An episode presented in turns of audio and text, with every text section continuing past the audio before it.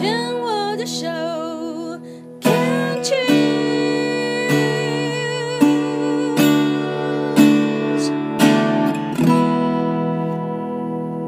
病虫害防治第二段要继续跟袁熙聊一聊。袁熙在五年前正在上海意气风发，站在浪头上，在享受自己的职业生涯的时候呢，没有想到就在一次。三周的员工旅游，意大利滑雪哦，这讲起来都觉得好爽哦。然后呢，在那个旅程当中，发现了有一些呃异状，那其实已经脾脏肿大到一个不行。嗯。然后呢，回来之后才发现说自己得了慢性的白血病，结果没有想到，呃，在治疗服药的时候，又发现自己血液的检查，发现自己的基因也有抗药性，所以不要把药。吃的不好，然后还转为急性血癌，所以呢，就在慈济的这个骨髓移植的这个移植库当中，资料库当中呢，配对成功，所以就很快速的安排了移植的手术。那其实上一段听袁熙讲的时候呢。会觉得真的好抓马。我比较想要在这一段想要跟袁熙来聊一聊自己的心理的一个状态。你那个时候在上海是做媒体代理的工作，做媒体工作，那你负责的工作性质是业务吗？还是嗯，企划？我负责是企划，可能行销企划，还有品牌打造，就所谓的 branding。嗯哼，对。那那时候客户其实比较多，就是国外的客户，他可能想要进中国，嗯，但是他们可能不知道。国内的，就是中国国内的一些人民的消费的习惯，嗯，或者是说他们不知道这个产业的竞争者，对啊，甚至于他们有一个最大的需求，就是要把他们的东西中文化。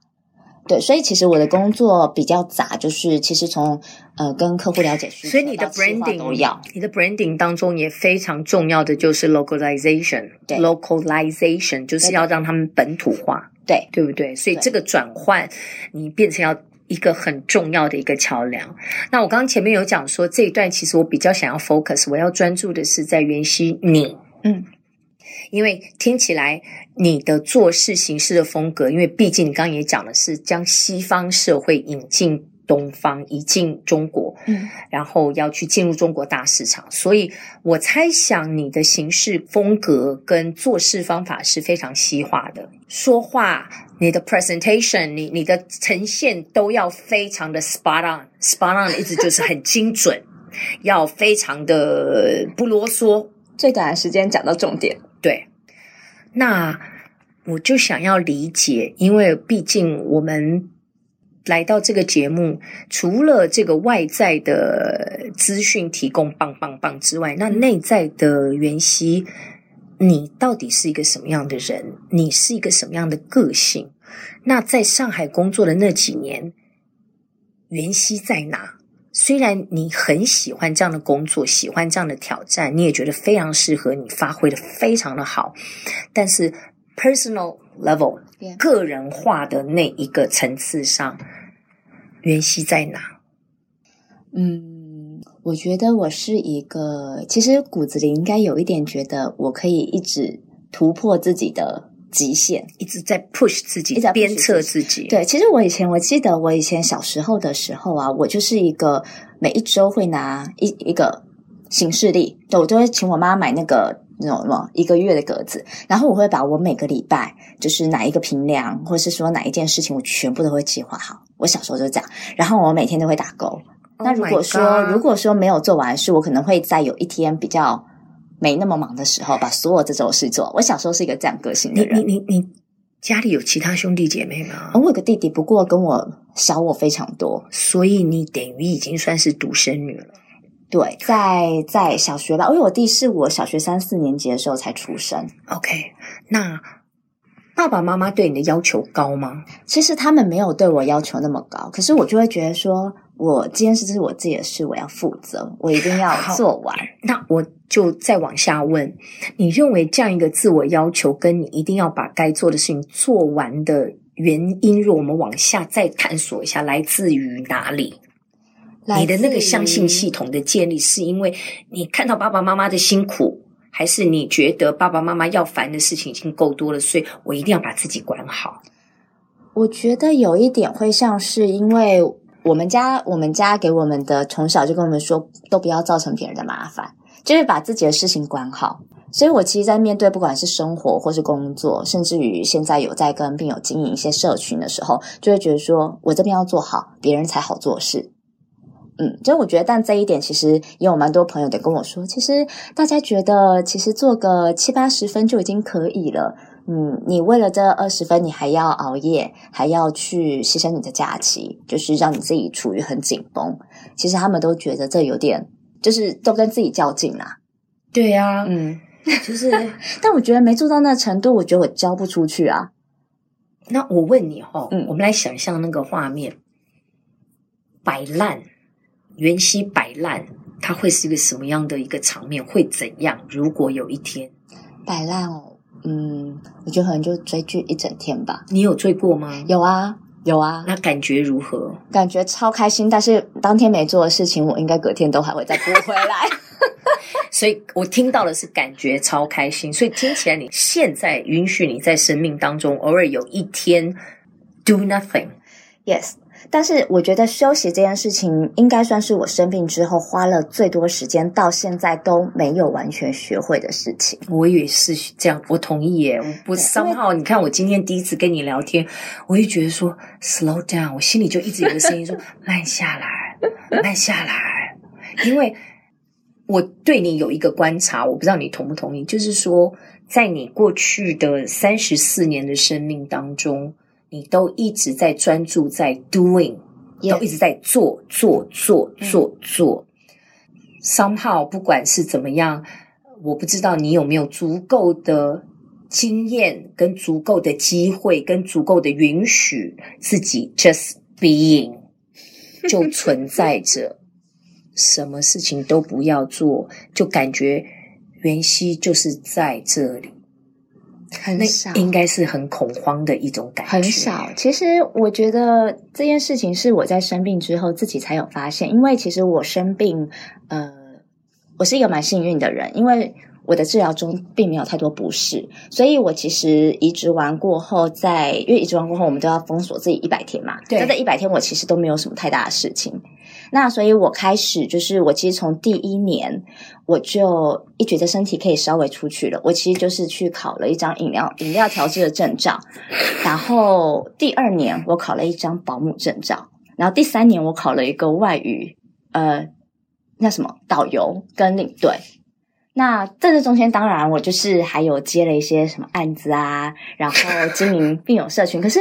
我觉得有说对，因为我会觉得说，反正我现在时间那么多，我身体也还 OK，那我可以趁今天时间去做一些我以前想想做，但是真的没有办法做的事情。我好想挑战你，接下来的三个月就是做该做的，然后不要想说因为有空，所以我一定要再做什么。Do nothing。很多人就跟我说，你可不可以就好好吃饭就好了，可好好睡觉。就是那些事情放着，他也不会怎么样啊。有人受不了就会自己去做。对，其实蛮多蛮多声音都有都已经在给你这样的 message，给你这样的信息。但重点是你要自己愿意去试试看，因为我直觉认为这是你现在生命最大的功课。因为我也曾经是这样，然后觉得我一定要做什么，透过那个做才能证明我自己的存在。嗯，因为如果我不做，就代表。我没用处，就代表我不行，就代表别人会看不见我，所以我一定要做。嗯，可是当我真的在生命当中能够只存在，然后慢慢的放慢了之后，那个生命真的是另外一个不同的风景，真的真的。现在开始有一点点开始有感觉到，我觉得是工作这件事情，因为其实像我那时候就是突然回台湾，突然确诊，所以我那时候。其实我上海，我只请了四天假，我就带了一个，我只带了一个 hand carry，然后就回来，就没想到我就再也没有回去了。嗯，对。那其实，在当时刚开始治疗的时候，就没什么反应，因为第一次还在还在吃药啊，干嘛没什么反应，我就还在做交接。我想说怎么办？我同事没有交接，所以其实当时可以看得出来，我对工作是一个我真的很怕麻烦别人，我就突然回来没办法交接，所以就算我在病床上，我依然要把它做完。但是呢，我觉得现在的工作，嗯，我现在是在研究所当兼职的秘书。嗯哼，那这个工作跟我以往差非常多，就等于说大概以前的可能二十分之一而已吧。那我就会开始就觉得说，哈，那原来工作可以做的那么轻松，原来我居然可以一通电话就不用去学校，然后我可以想睡到几点就睡到几点。那如果真的发现来不及啊，没关系啊，反正很棒啊。反正这件事情没有那么的 rush。那我开始在，因为我经营学校工作已经进入第三年，我觉得是透过这份工作，我才开始认识了，其实放下来、荡下来。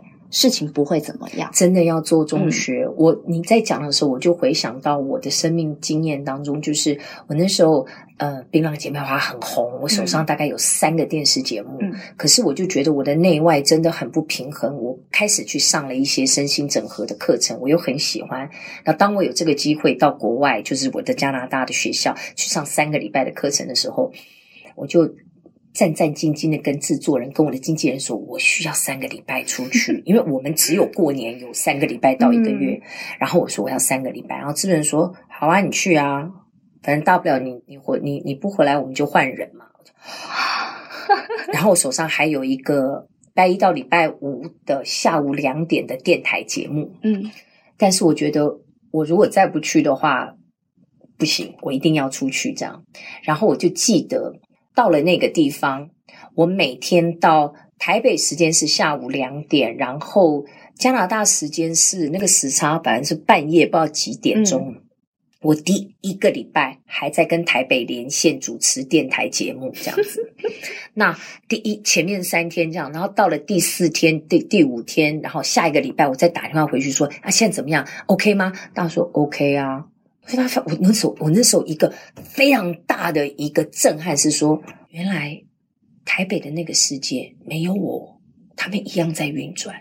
对，我其实有相同感觉，就是我那时候说我在病床上做交接，但后来你知道别人突然接管你的资料，他一定没办法就是承接的很好嘛。然后后来我有一次就是反正同事回来我就有联络，他就说我就问那些资料后来怎么样，他说我们实在搞不清楚，所以我们就直接跟客户问了。就是他其实也没有用啊，就是另外一个 另外一个角度来看，我也看见我自己的狂妄自大，我自己 arrogant，嗯，我以为世界是由我扛着的，嗯，因为。